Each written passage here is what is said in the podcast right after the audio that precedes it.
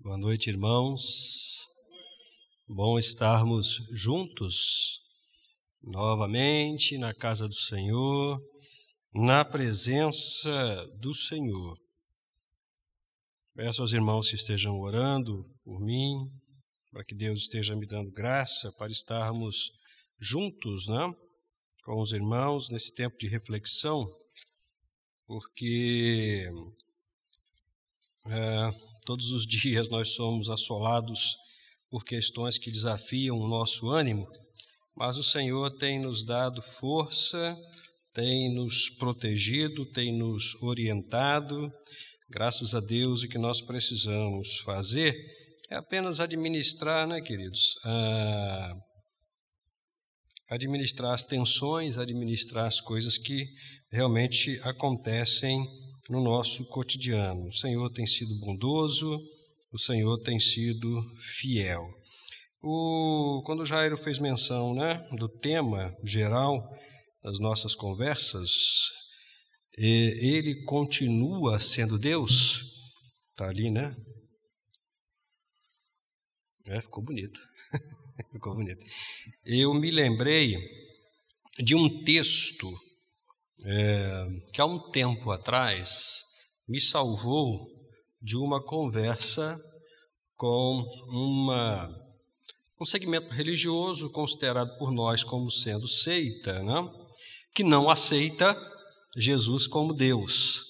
E eu recebi é, em casa um, um, dos representantes dessa, dessa seita e nós estávamos conversando e ele tentando me convencer que Jesus não era Deus.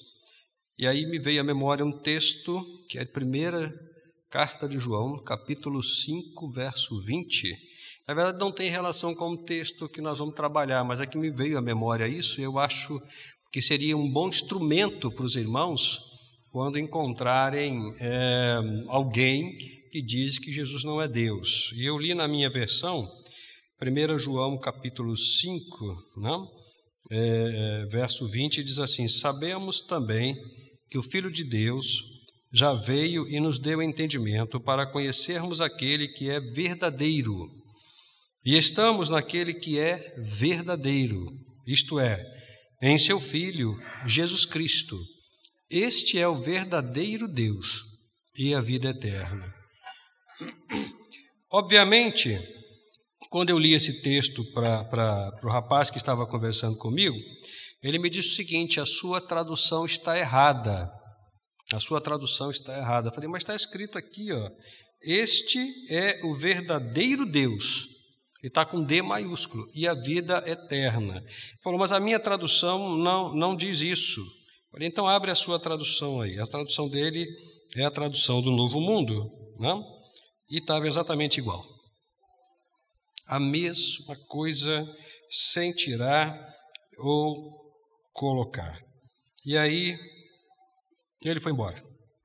Ele foi embora e não ficamos, não tivemos mais condição de conversar. Deixa eu só aumentar aqui é, o tempo da tela para que eu possa ter condições de trabalhar. Então, irmãos, às vezes o que falta para a gente é pura e simplesmente nós lermos a Bíblia. Porque a Bíblia fala para a gente que, de fato, Jesus Cristo é Deus, e não apenas Deus, mas o verdadeiro Deus e a vida eterna. Não sei se depois eles mudaram a, a, a versão deles, mas eu creio que não, porque um tempo atrás eu fui dar uma olhada na tradução do Novo Mundo e continuava da mesma forma. Pois bem, a mim coube hoje conversar com os irmãos sobre o subtítulo que está ali, O Filho que veio cumprir a promessa do Pai. E o texto que nos foi é, proposto pelo pastor Roberto é Lucas capítulo 2, é, versículos 25 até o 39. Eu queria te convidar a ler, não precisa ficar em pé, você que está conosco através da internet também. Né, é, acompanhe a leitura e nós vamos conversar sobre o filho que veio cumprir a promessa do Pai. Lucas 2, 25 a 39. Havia em Jerusalém um homem chamado Simeão. Ele era justo e temente a Deus e esperava a consolação de Israel, e o Espírito Santo estava sobre ele. E o Espírito Santo lhe havia revelado que ele não morreria antes de ver o Cristo da parte do Senhor.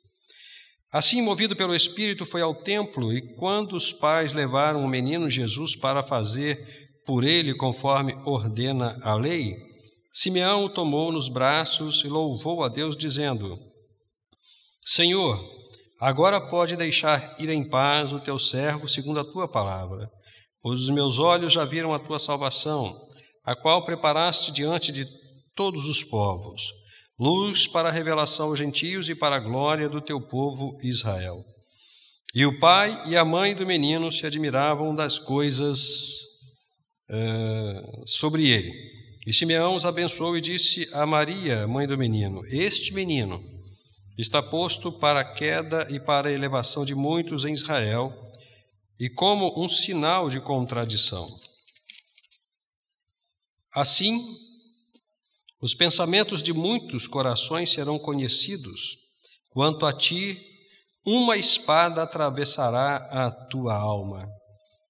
Estava lá também a profetisa Ana, filha de Fanuel, da tribo de Azer, ela, já de idade avançada, tinha vivido com o marido sete anos depois do casamento. Permanecendo viúva por quase 84 anos, ela não se afastava do templo, cultuando a Deus dia e noite com Jesus, jejuns e orações. Tendo chegado naquele momento, deu graças a Deus e falou a respeito do menino a todos os que esperavam a redenção em Jerusalém. Vamos orar.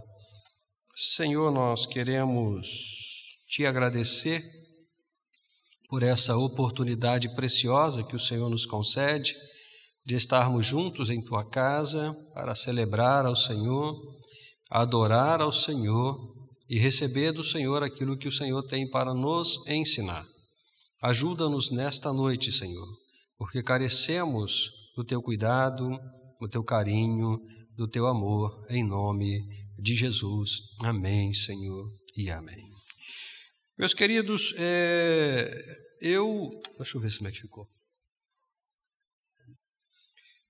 Eu penso que nenhuma mãe gostaria de ouvir o que Maria ouviu de Simeão a respeito do filho dela.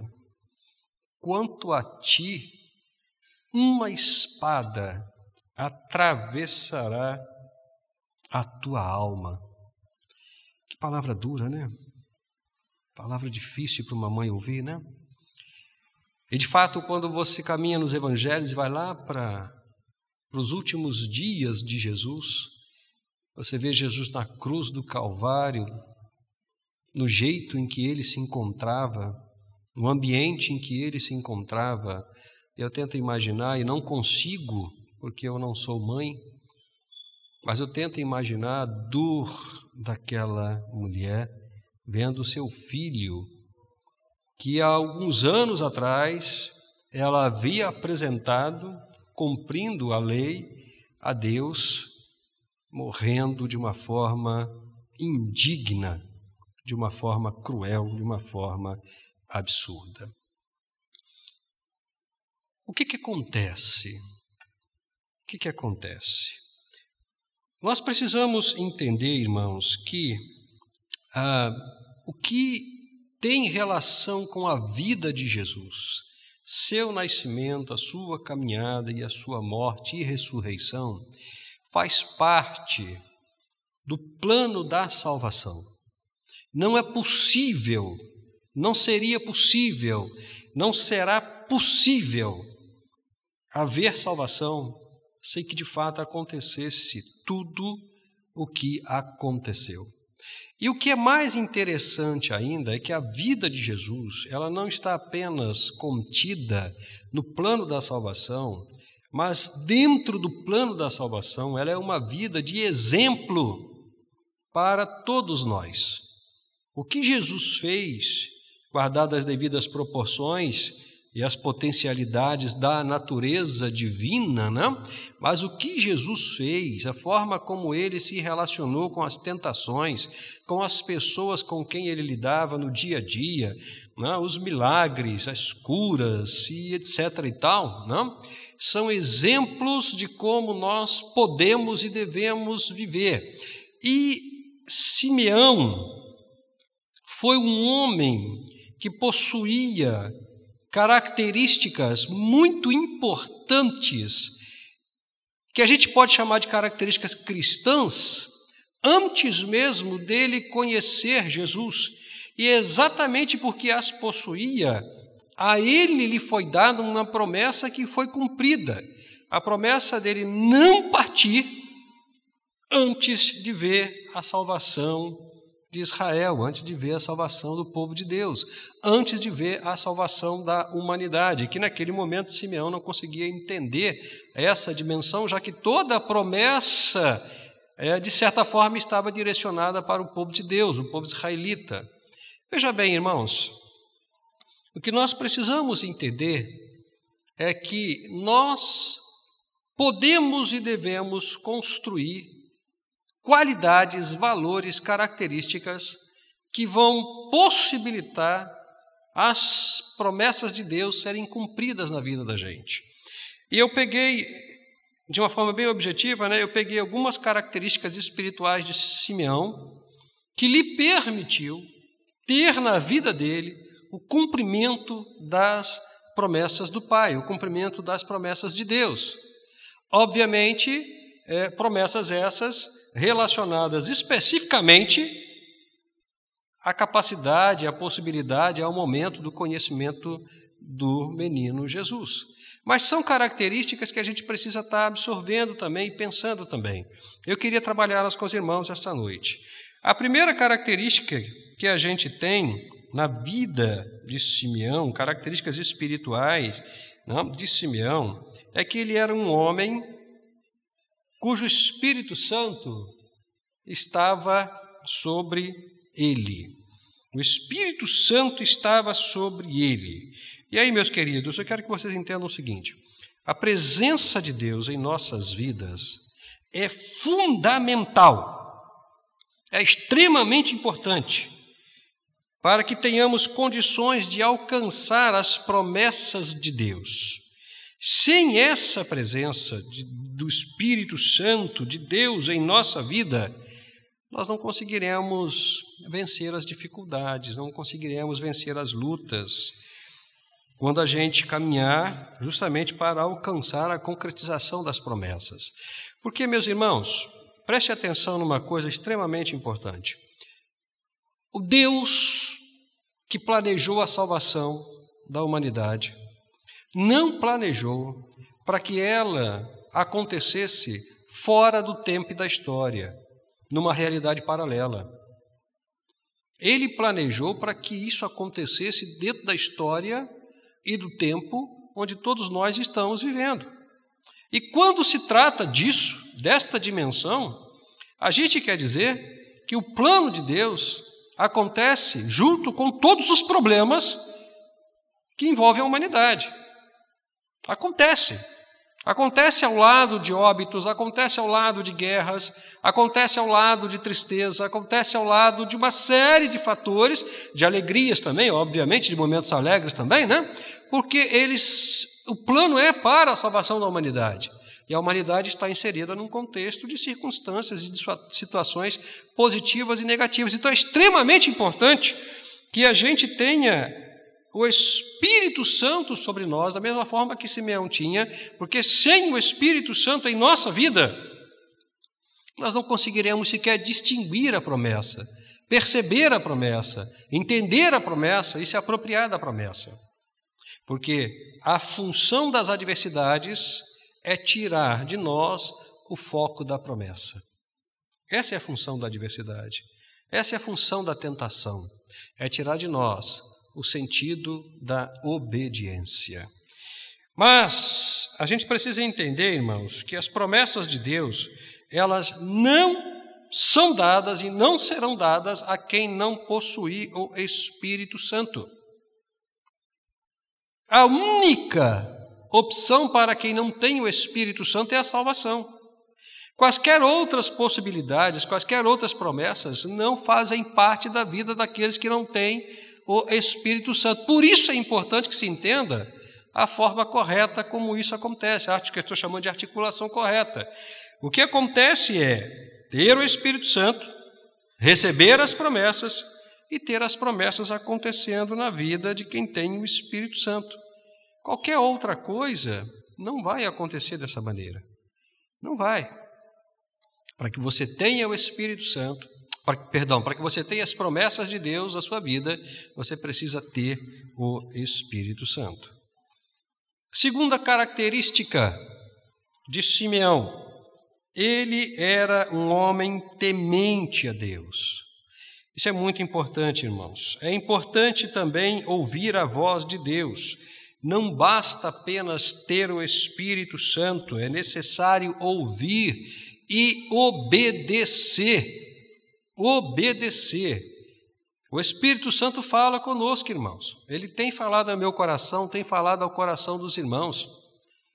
O problema é que muitas das vezes nós particularizamos a voz ou a suposta voz do Espírito Santo a partir daquilo que de fato nos interessa, daquilo que de fato nos é importante para que a gente possa sustentar uma ideia de espiritualidade, de compromisso, mas não é assim que funciona. Não é assim que funciona. Uma das máximas da reforma é: leia a Bíblia contra você mesmo. E eu vou pegar essa máxima da reforma e vou tentar, de certa forma, é, criar um outro conceito. Ouça o que o Espírito Santo está falando a você, porque ele sempre vai falar contra você. E esse contra você não significa que ele vai te criticar, que ele vai te humilhar. Não, absolutamente. Ele vai falar contra o seu pecado. Ele vai falar contra os seus equívocos.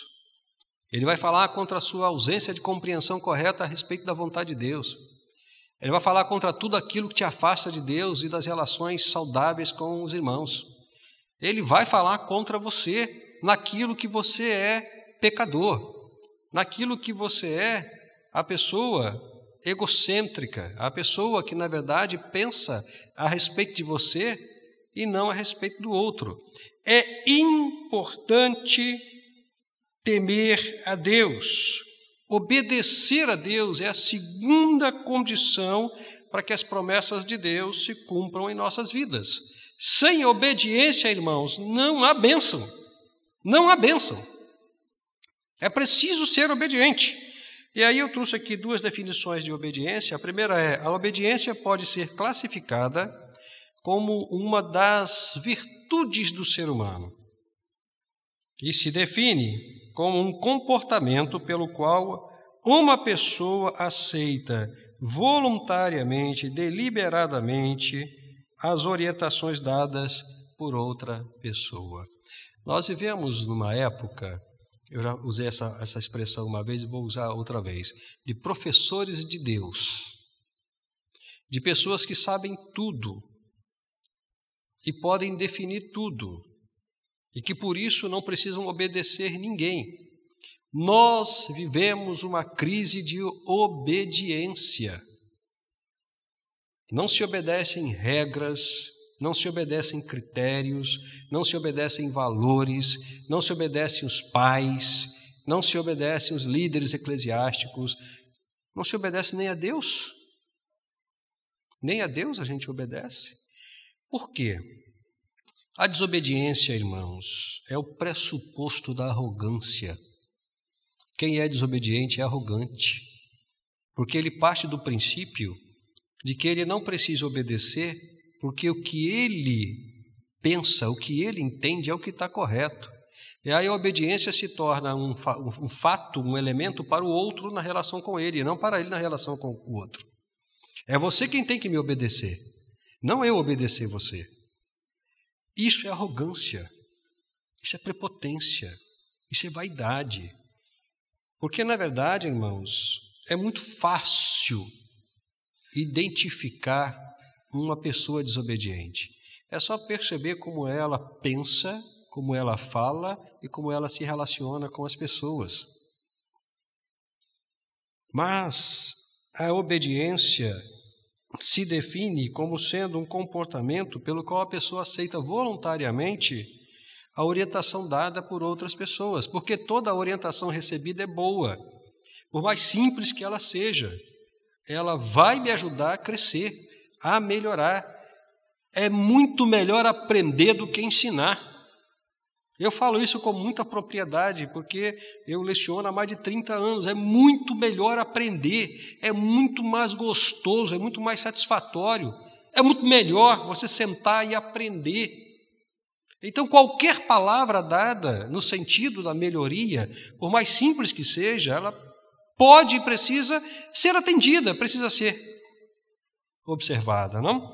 E a obediência a Deus, então, pode ser definida como sendo o ato de aceitar e praticar a vontade de Deus em nossas vidas e glorificá-lo com as nossas atitudes orientadas por Ele pela palavra dele. Irmãos, é uma coisa tão complicada isso, né? Eu percebo que às vezes a coisa se torna tão difícil para algumas pessoas que eu cheguei, já cheguei a ouvir isso muitas vezes. Leia o texto, ensina o texto e a pessoa diz: ah, isso é impossível. Isso é impossível. É impossível amar o inimigo. É impossível. A gente, a natureza humana, irmãos, é tão, é, é tão belíssimamente complexa é, em suas atribuições que a gente fica às vezes sem saber o que fazer quando ouve determinadas coisas. Eu, eu talvez eu seja uma pessoa muito cruel e até comigo mesmo, porque eu já falei isso com alguns queridos aqui da igreja. Tudo para mim é muito fácil. É fácil obedecer, é fácil cumprir regras, é fácil ser disciplinado, é fácil ser criterioso, é fácil ler a Bíblia, entender, porque eu entendo que, na verdade, é possível ser uma pessoa melhor seguindo as orientações do Espírito Santo. Para mim é fácil controlar as emoções, ainda que às vezes a coisa complique e a gente fique abalado, fica né, ressentido, fica triste. Mas eu não consigo entender por que para algumas pessoas é tão complicado ob obedecer a palavra de Deus. Simplesmente obedecer a palavra de Deus. Alguém disse uma coisa uma vez muito interessante a respeito da obediência à palavra de Deus, que eu me lembrei aqui agora, né? Uh, disse o seguinte: obediência à palavra de Deus é aquilo que você faz quando ninguém está vendo. Isso é que é obediência à palavra de Deus. Quando você cumpre o mandamento, quando ninguém está vendo. Isso é que é a verdadeira obediência. E eu fico tentando imaginar, irmãos, como nós justificamos a nossa ausência de obediência e a substituímos pelas práticas religiosas. Simeão era um homem extremamente obediente a Deus, aos mandamentos de Deus, à palavra de Deus, aos princípios de Deus. Por isso ele recebeu a promessa de ver o Filho de Deus e de segurar o Filho de Deus. A promessa de não morrer até que ele visse com seus olhos a salvação de Israel. Ele, na verdade, foi abençoado porque entendeu, entendeu que era possível obedecer a Deus. Terceira e última característica né, de Simeão. Ele era um homem justo, muito justo. Uma terceira condição para que as promessas de Deus se cumpram em nossas vidas é, além de ter o Espírito Santo, ouvir e obedecer a Deus, ser um cristão totalmente justo. A justiça, ou a prática da justiça, né, pelo cristão, é alguma coisa que, de certa forma, em alguns momentos pode gerar um prejuízo. Eu me lembro que Paulo, na, numa das suas cartas à igreja de Corinto, está resolvendo um problema muito sério. Muito sério. Alguns irmãos lá estavam processando outros irmãos na justiça. E Paulo é informado sobre isso. E Paulo entra, né, meio que pisando pesado nos irmãos e diz: Vocês não têm vergonha do que vocês estão fazendo, não? Levando as questões de vocês, as questões de vocês para a justiça comum, quando vocês, como igreja, podem julgar, podem avaliar, até aí tudo bem. Mas o que Paulo fala depois me chama atenção. Será que vocês não podem sofrer o prejuízo? Isso me chamou atenção. Eu fiquei pensando nisso. O que, que Paulo está falando aqui, gente? Ele está dizendo que é possível sofrer o prejuízo por ser justo. Porque a justiça, irmãos, ela pode ser definida, eu trago também aqui uma definição, né? Como sendo a qualidade do que está em conformidade com o que é direito, como sendo a maneira de perceber e avaliar o que é direito, o que é correto. Também reconhecimento do mérito de alguém a respeito do que se faz, do que se fez de correto. A justiça é olhar e ver valores e reconhecer os valores na pessoa, no indivíduo, no ser humano, independente do que ele faz. Ser justo é tratar de forma correta. E muitas das vezes tratar de forma correta implica num prejuízo tremendo. Então, ser justo é uma questão de opção. Porém, se eu não optar por ser justo, eu vou ser injusto. A neutralidade não existe. Não existe. A ausência do mal é a presença do bem. A ausência do bem é a presença do mal. A ausência das trevas é a presença da luz. A ausência da luz é a presença das trevas. Não existe uma outra opção. Não existe. Não existe. Isso é lógico. Se eu não faço alguma coisa, outra vai existir no lugar daquela que eu não faço. E geralmente é o contrário. Geralmente é o contrário. Não existe a menor possibilidade de se encontrar o meio termo nessa, vamos chamar assim, né? Usando um termo técnico, dicotomia. Não existe. Ou é o bem ou é o mal. Não existe meio bem nem existe meio mal. Não é possível isso.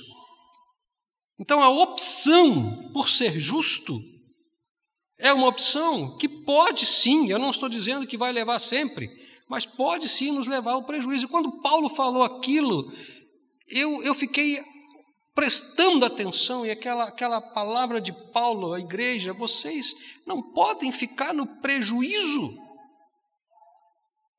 Me, me ecoou na cabeça.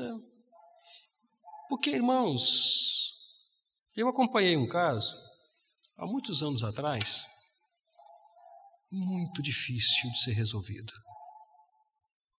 Eu acompanhei, eu não ajudei a solucionar muito difícil de ser resolvido.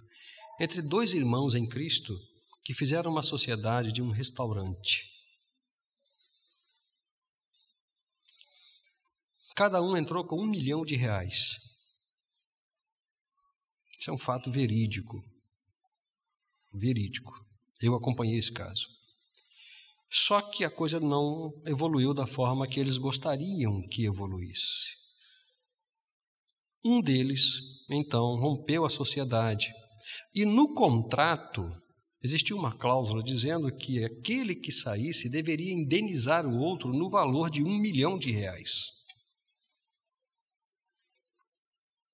Um deles saiu, não indenizou. O que, que o irmão fez? Colocou o outro na justiça. Por causa de um milhão de reais. Aí vocês vão dizer assim: Poxa, mas brincadeira, pastor. Irmãos, dinheiro é só um símbolo. Dinheiro é só um símbolo. Ele só tem valor para a gente porque a gente diz que ele tem valor. Na Idade Média, o pessoal vivia de trocas. Não tinha dinheiro.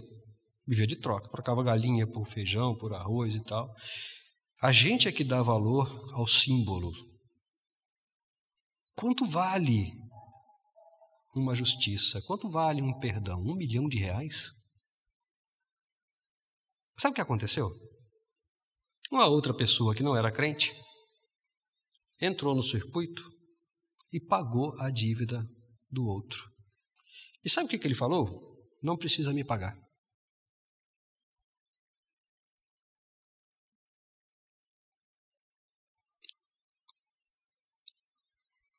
E aí a gente acaba aprendendo com quem não tem Cristo no coração. Então, irmãos, é importante pensar de forma correta o Evangelho de Jesus Cristo. A justiça de Deus é seu atributo, que significa que ele é perfeitamente justo. Não há qualquer injustiça em Deus e em seus feitos, pois ele é plenamente correto e íntegro. O próprio Deus é o padrão final do que é justo e certo, e ele sempre age de acordo com esse padrão. Meus queridos irmãos, não existe a menor possibilidade de Deus mudar a sua forma de nos tratar, de se relacionar conosco.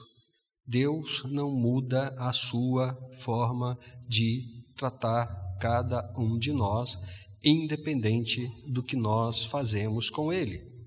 Ele é justo consigo mesmo e justo com todos nós. Nós, olhando para Simeão, a gente aprende que o cumprimento da promessa do Pai na vida de Simeão se dá a partir do momento em que ele se torna um homem cujo Espírito Santo estava sobre ele.